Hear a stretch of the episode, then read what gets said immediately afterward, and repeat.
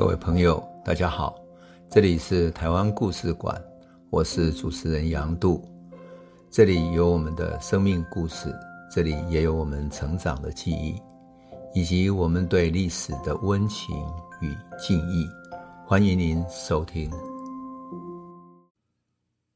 各位朋友，大家好，我们上一集谈到了简吉写信给简娥。这个美丽的、反抗性特别强、叛逆性也很强、独立自主的、为理想献身的农民运动的女战士简娥，非常不容易的一个女性啊。那么年轻却充满理想主义的情怀，而且充满了行动力。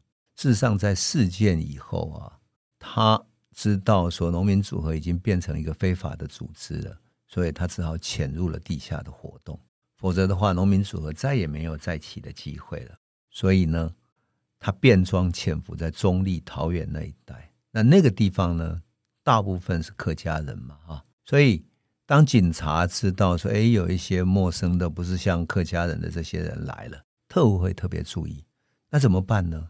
简娥就要假装成客家人，他穿上客家人最常常穿的衣服，什么呢？长长的黑裤子。然后客家那种蓝染布那样的一种布料，而且他戴上斗笠，斗笠上面也会套一个布，因为布一套上去的话，脸的样子就比较不容易被辨认出来。有时候就像很多农妇那样，在做工的时候，手上要戴一个布套，有没有？就那种手做所谓的工具的那种手套等等。走路的时候。他为了样子很像客家妇女，所以他会挑着篮子，好像要到菜园子里面去。所以他非常机智的在桃园中坜这一带活动。日本特务在警察严格室里面常常形容说，他富于机智、神出鬼没、行动敏捷。看起来日本特务也对他蛮佩服的哈。那么工作的很好，我们讲过了，他为了躲避警察，还曾经让农民用。那个麻布袋把它挂到高高的横梁上面去哈，可是你可以想见，即使减额都这么艰难了，更何况其他的地方。所以日本几乎是全面性的在压制，从北到南每个地方哈，各个地方派出所召集了什么？召集地方上的保证，而这些保证哈，保证就是十户成为一家，一百户成为有一个保证。那么。他叫保证去劝所有农民组合里面的组合员全部要退出，而且派出所从上一次二一二大搜索里面查到了组合员的名册，名册拿到以后，警察跟保证就按照地址到各组合员的家里去了，对组合员的家人直接施压。这个施压是很有效的，因为什么？因为本来参加组合的都是一些年轻人，年轻的农民居多，等到。那些老人家一听到这个警察也来了，然后保证也来了，这种压力特别大，怎么办呢？所以警察就要求他们说：“你要签名盖章，在名簿上面盖什么？盖章说他要退出农民组合，有一个名簿专门写他要退出农民组合的名簿，一个一个去盖章。如果有人不盖章的话，派出所就施加压力，叫整个同姓或者家族。我们都知道，过去台湾农村很多三合院、四合院。”叫家族里面三合院里面德高望重的老人家出来规劝他赶快盖章吧，不要给我们整个家族麻烦。然后那个我们都知道那种征讨啊，就是说不要给我们这个庄子，这个三合院这个麦麦格兰征讨最麻烦了啦，那个等等以后啦，就这样子劝那些年轻人。那家族的长辈一力劝，大家就没有办法了，因为你很怕给整个家族带来麻烦，给其他人带来麻烦，整个家族的压力。不是只有警察的压力，而是整个家族所形成的各种压力。最后，大部分都盖章退出了，结果很多地方的农民组合就陆陆续续这样瓦解掉了。你就可以想见，这不是单一的逮捕而已啊，从北到南都是这样子，怎么办呢？但是这个时候，剪辑却没有办法，他关在监狱里面。他只能够在那监狱里面受着各种苦难，那但是在监狱里面，他还是不忘学习，而且写下日记。简吉的日记后来被他的儿子简明仁找回来，为什么找到呢？因为简吉在一九五零年代的时候被逮捕、枪决了。事实上，被逮捕之前，他许许多多的文书、文件等等的都被收走了。可是他这两本在狱中写的日记，像奇迹一样的保留在他的妻子陈和的手中。陈和好像用这两本日记代表着他对剪辑的所有记忆、所有的感情一样的。他的孩子只看到陈和哈，每天晚上他到佛堂那里去拜拜，然后用那种小小的布包。我们都知道农村有那种大的方巾，有没有？方巾里面包起，把佛经包起来。如果你很珍重一个文件、一个物品，你要用布包把它包起来，才不会弄脏。他就把佛经包在里面，不仅仅是佛经，在佛经的下面还有两个小小的日记，就是两个日记本，像精装本一样的那种有封皮的那种日记本。所以简明人小的时候就看到他的母亲把。佛经跟日记本从那个布包里面打开，然后妈妈就拿着佛经念，念完之后又合起来，把佛经包起来，然后放在那个佛堂的下方，就是保存佛经的地方。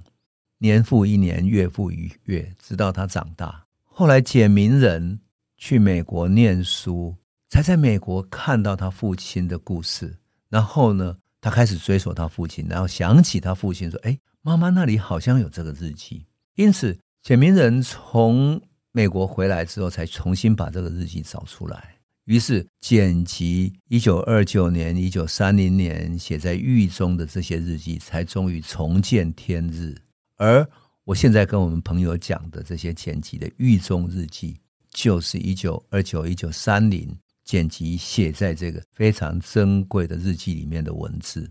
因为是日记，所以。你会觉得他写的很深情，很多是个人自我反省。当然，有一些文字他会用的非常的谨慎，他并不会写出太激烈的话。为什么？因为监狱里面随时会把他的日记找去做审查。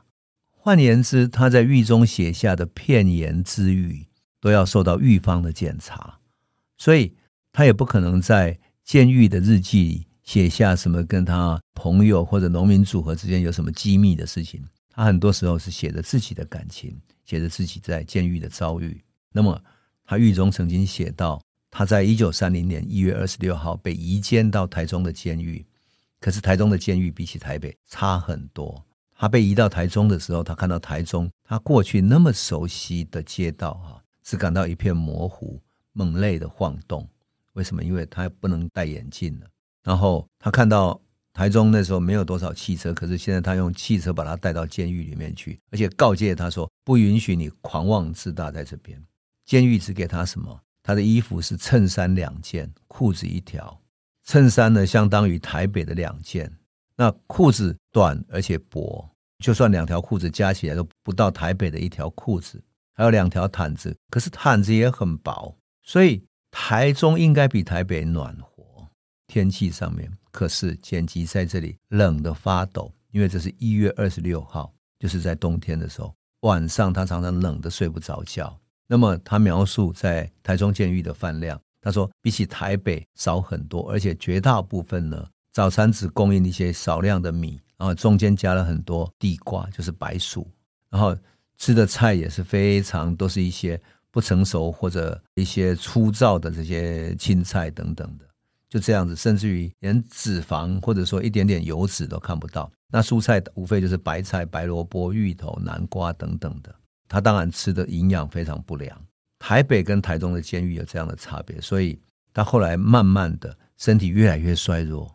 到了三月的时候，也就是过了两个月不到，天气虽然开始转暖和了，可是他身体天天发冷，一直在发抖的发冷，然后。他请监狱说：“可不可以派医生来看？”医生说：“这个没有办法，你这个是营养不良造成的衰弱。除了增加食物的数量以外，你不吃营养的东西，其实没有其他的办法。可是监狱的规则是什么？不许随意给他良好的食物，所以医生只能够给他一点鱼肝油，给他吃的药也没有用，因为不足以补充他的体力。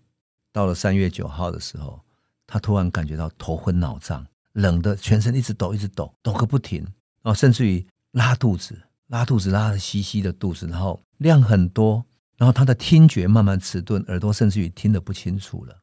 即使是在这个时候，他写信给陈昆仑了。他写什么？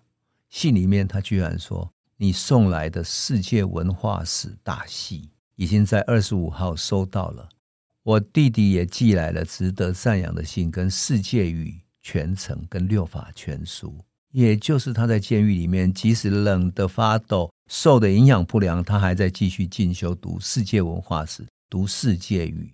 你就可以想见这样的一个剪辑啊，就这样子，他要读的书里面啊，我看了他狱中书里面，他的书单里面很有意思，有世界语自学书，当时流行世界语，就是说希望能够创造一种世界大家可以共通的共用的语言，而不不至于使用英语、德语等等，大家都不同，可不可以创造一种世界语，各国学好了就可以了。另外呢，他读了十三大册的世界文化史大系，还有他拿到了世界的全新地图。世界文化史来作为参照的，乃至于还有一些像世界语词典，还有基督教的由来等等的，甚至于他为了学地球科学，他读了地球的起源与历史，还有像竹内实男日本人这样写的大地漂浮，还有大地结构等等的。可是他的胃病变得越来越严重，体重不断减轻。他接受健康检查的时候，哈，终于监狱答应他说，他药品可以三天给一次。可是你知道吗？他的体重多少？你可以猜猜看。一个一百六十几公分、将近一百七的男人，他的体重只有四十一点二五公斤。四十一公斤，你可以想见他是多么瘦弱，瘦到剩下四十一公斤。现在不要说什么，任何一个一百五十公分的女生都比他更重，对不对？等于说，他后来写到说，在台北监狱的时候，等于是瘦了六公斤。你就可以想见这是多么惨啊！四五月的时候，他一度上吐下泻，引起狱方的关注，这样子。但是狱方一边关注他，一边把他的日记本、还有世界语等等全部拿去做检查。为什么？看他在这个里面会不会写下什么文字对监狱不利的事情？就这样子，他还是不敢写出什么来。他只写下他单纯的记录。他关了一年之后，在十二月二十四号，他写下了他出狱，他终于关了刑期期满一年了。写下他出狱的日记，他入狱日记里面这样写着：“他说，像我入狱时所写的感想那样，关于这次服刑，自己并未感到有任何罪恶，违法行为并不一定就是罪恶行为，乃至于不道德行为。可是自己连违法的感觉都没有。他相信他所做的是正义的。农民运动有什么违法的？第二个，他说，报复主义思想还是很浓厚的人，并不把监狱的受刑人当人看。”即使不研究社会问题，恐怕也需要理解犯罪的社会性。任何人罪犯都是从彼此相同的社会中出来的。如果自认为自己是社会一员的话，应该是咎由自取。所以他不认为那些监狱里面对待受刑人用报复主义的方式来对待是有用的。第三个最有意思，他说在监狱里面没有受过其他的教诲教育，就是说监狱不是本来不是要教诲吗？他没有。也就是你们这些人不是在教诲我，你们是在用报复主义来对待我，来虐待我。第四个，他写说，衣服、食物都感到不足，寒冷季节夜间冷得不能入眠。如果睡不好觉，肯定不能锻炼身体，只会害了健康。衣服更换期间很长，实在很不卫生。夏季出汗很多，被雨淋了之后，还要连续穿两周或二十天，很是痛苦。第五个，出狱的感想。祖母临终的时候未能见面，极其难受。因为祖母在他小时候是带着他长大的，他对祖母有很深很深的情感。他的出狱的感想没有后悔，没有情绪，他只是说出他对监狱报复主义的一种冷静的描述而已，不把人当人看。至于他自己，当然更不认为是犯罪，所以简吉就这样出狱了。可是面对出狱之后，其实是一场。更艰难对抗的开始，为什么？因为一九二九年开始是世界经济的不景气逐渐加深，不仅在日本，在美国，在全球是一个世界性的经济不景气，所以台湾的农村、台湾的经济更加贫困了。全世界的共产主义也开始蓬勃发展，但是相对的法西斯主义在经济不景气之中也开始抬头了。各种法西斯的势力，乃至于独裁的军事主义的势力，也开始抬头。当然，在日本的本土，军国主义势力就更强大了。